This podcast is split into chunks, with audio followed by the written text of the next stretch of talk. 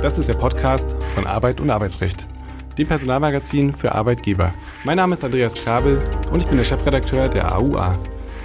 In der Reihe Kurz gefragt sprechen wir regelmäßig mit Dr. Jan Tibor Lellay. Er ist Fachanwalt für Arbeitsrecht und Partner bei Buse in Frankfurt.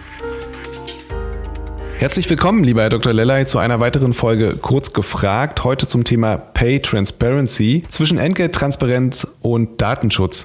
Unbestritten ist, dass es einen Gender Pay gibt. Einzig und allein um die Höhe der Ungleichheit wird aus meiner Sicht ähm, gestritten. Die Entgeltgerechtigkeit ist eines der zentralen Themen für HR, sei es um Fachkräfte zu gewinnen oder aber gesetzliche Vorschriften einzuhalten. Lieber Dr. Lellay, wie steht es derzeit um den Gender Pay Gap und die Entgelttransparenz. Anders gefragt, welche Richtlinien der EU gelten derzeit und welchen Inhalt haben sie?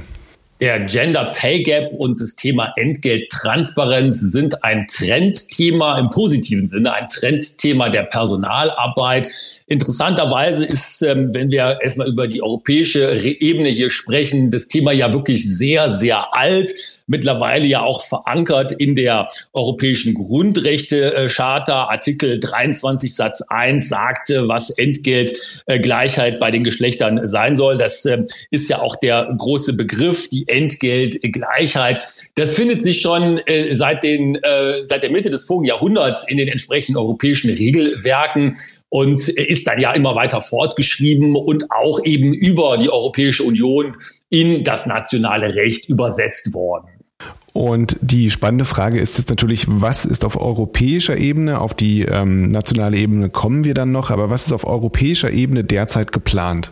Interessanterweise ist es so, und äh, das wundert einen ja wirklich, äh, weil das Thema ja nicht neu ist. Wie gesagt, seit Jahrzehnten schon auf der europäischen Ebene präsent. Aber interessanterweise ist es so, dass der Europäischen Union äh, mittlerweile vorgeworfen wird, viel zu wenig zu tun äh, bezüglich des Gender Pay Gap und der bestehenden Entgeltungleichheit. Und da hat man jetzt auch reagiert, nämlich im März äh, letzten Jahres gibt es einen Richtlinienvorschlag zur Entgelttransparenz äh, der Europäischen Kommission.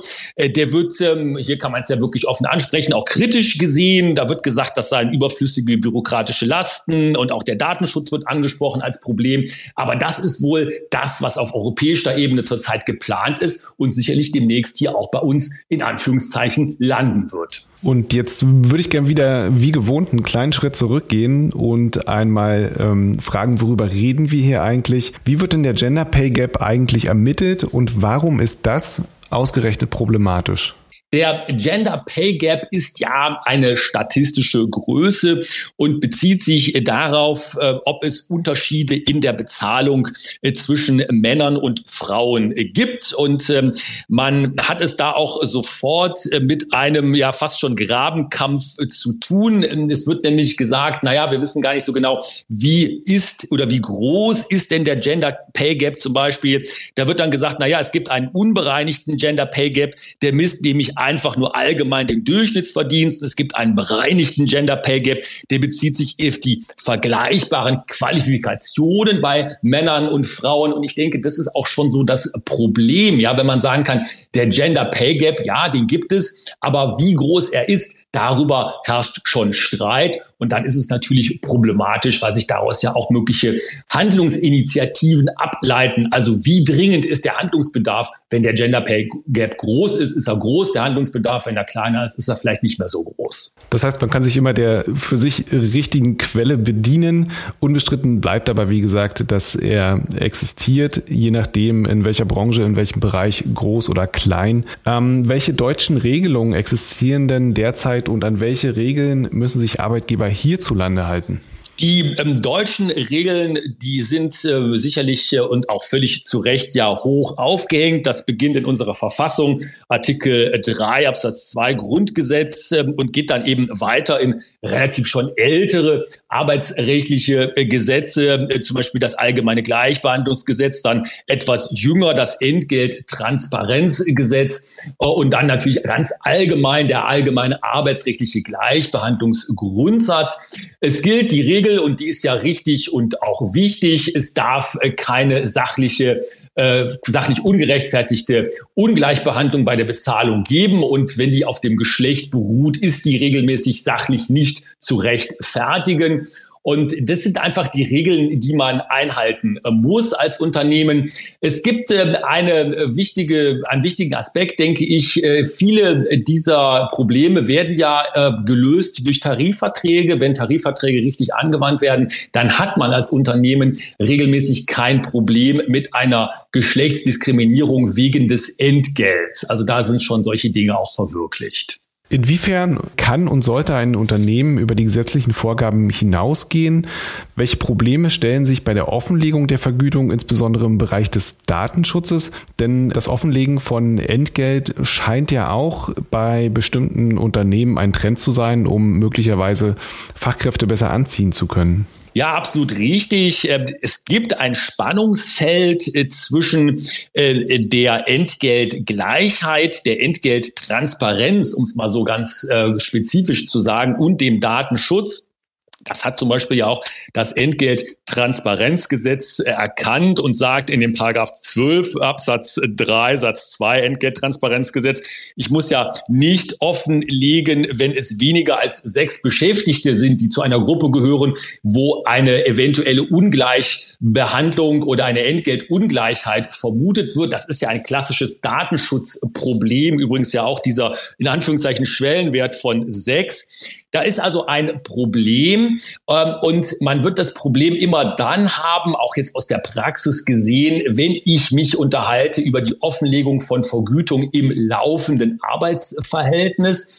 Etwas anderes ist es möglicherweise äh, äh dann, wenn ich äh, in anderen Bereichen, also ganz abstrakt, Vergütung offenlege, dann habe ich sicherlich viel mehr Möglichkeiten und nicht so viele datenschutzrechtliche Hürden zu überwinden.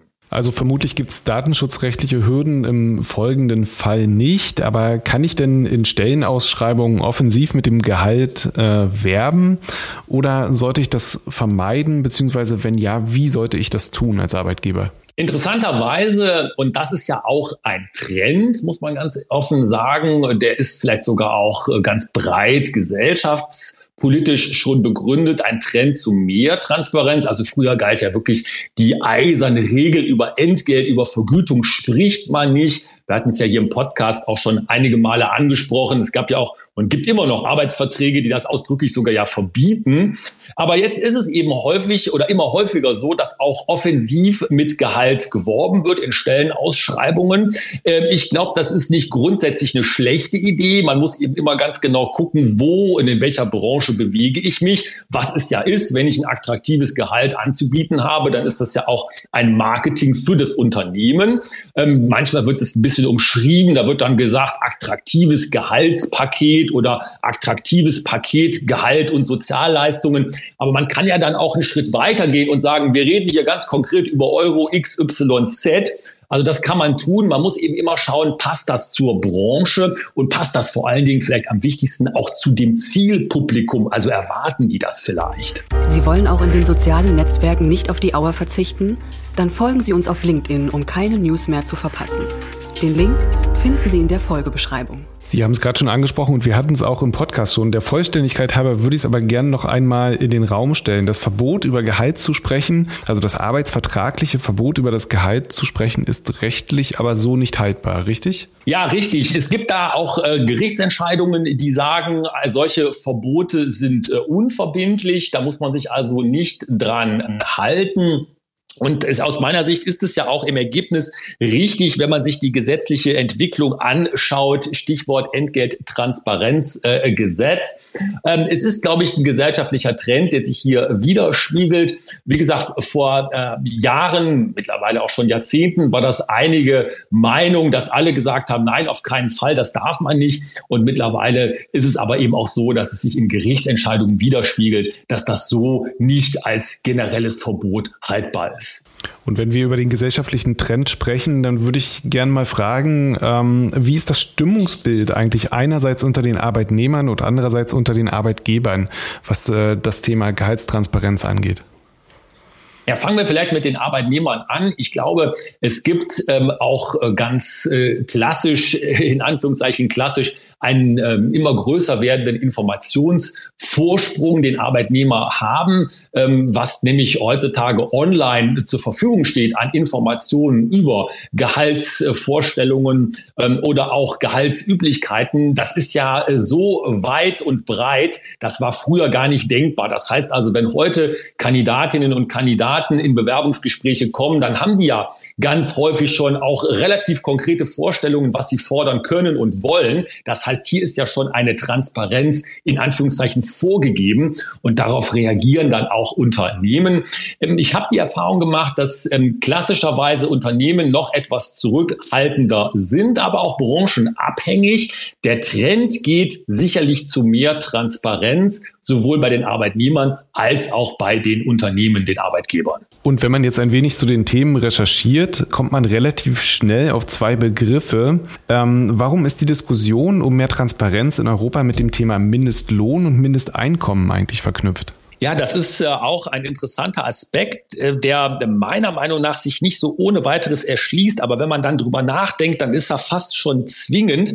Denn die Verknüpfung Mindestlohn, Mindesteinkommen, äh, die ist ja, äh, wenn man sich das anschaut, warum gibt es Mindestlohn? Ja, ganz schnell eben hat es etwas damit zu tun, dass vor allen Dingen Frauen in niedrig entlohnten Dienstleistungsbereichen, also klassischer, in Anführungszeichen, Frauenarbeit Arbeitsbereich, die ähm, eben auch mit ähm, geringfügiger Beschäftigung zu tun haben, die profitieren zum Beispiel äh, von Mindestlohn und auch Mindesteinkommen. Und dann hat man ganz schnell eben auch die Verbindung hergestellt zur Entgeltgleichheit und zur Entgelttransparenz. Das heißt, auf den ersten Blick hat es wenig damit zu tun. Auf den zweiten Blick ist es fast zwingend, dass es etwas miteinander zu tun hat. Und ganz zum Schluss noch mein Lieblingsthema und ich glaube auch, dass Sie gerne darüber sprechen. Ähm, wie läuft es außerhalb der EU? Also was können wir uns möglicherweise von Ländern außerhalb der Europäischen Union abschauen?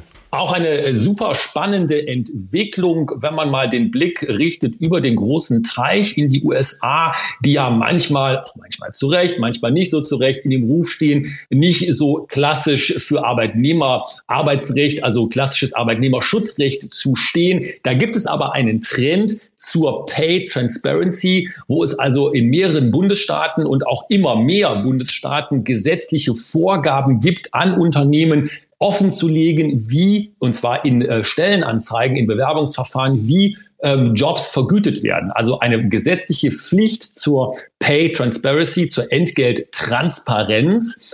Und äh, da gibt es auch auf äh, sozialen Medien, äh, zum Beispiel TikTok, äh, ganz interessante Bewegungen, wo das ganz offensiv und auch, naja, man kann sagen, äh, mit sehr modernen und auch coolen Mitteln zum Thema gemacht wird. Vor allen Dingen natürlich von jungen Leuten. Und da sieht man auch ein sozialer Trend oder ein gesellschaftlicher Trend, der sich dann in rechtliche, gesetzesmäßige Bahnen übersetzt und sicherlich auch vielleicht wieder hier bei uns in Europa eine Rolle spielen wird. Ja, man könnte ja fast sagen, es ist ein gesellschaftlicher Druck, der dann möglicherweise auch entsteht, auch durch die neuen Generationen. Und um das Thema wird man dann nicht mehr herumkommen. Ähm, herzlichen Dank, lieber Dr. Lellay, für diese Folge. Wir hören uns beim nächsten Mal. Tschüss, bis dahin. Danke, ciao, ciao, tschüss. Ihnen fehlt die letzte Ausgabe der Auer? Mit dem Abo kann Ihnen das nicht mehr passieren. Einfach auf die Folgenbeschreibung klicken.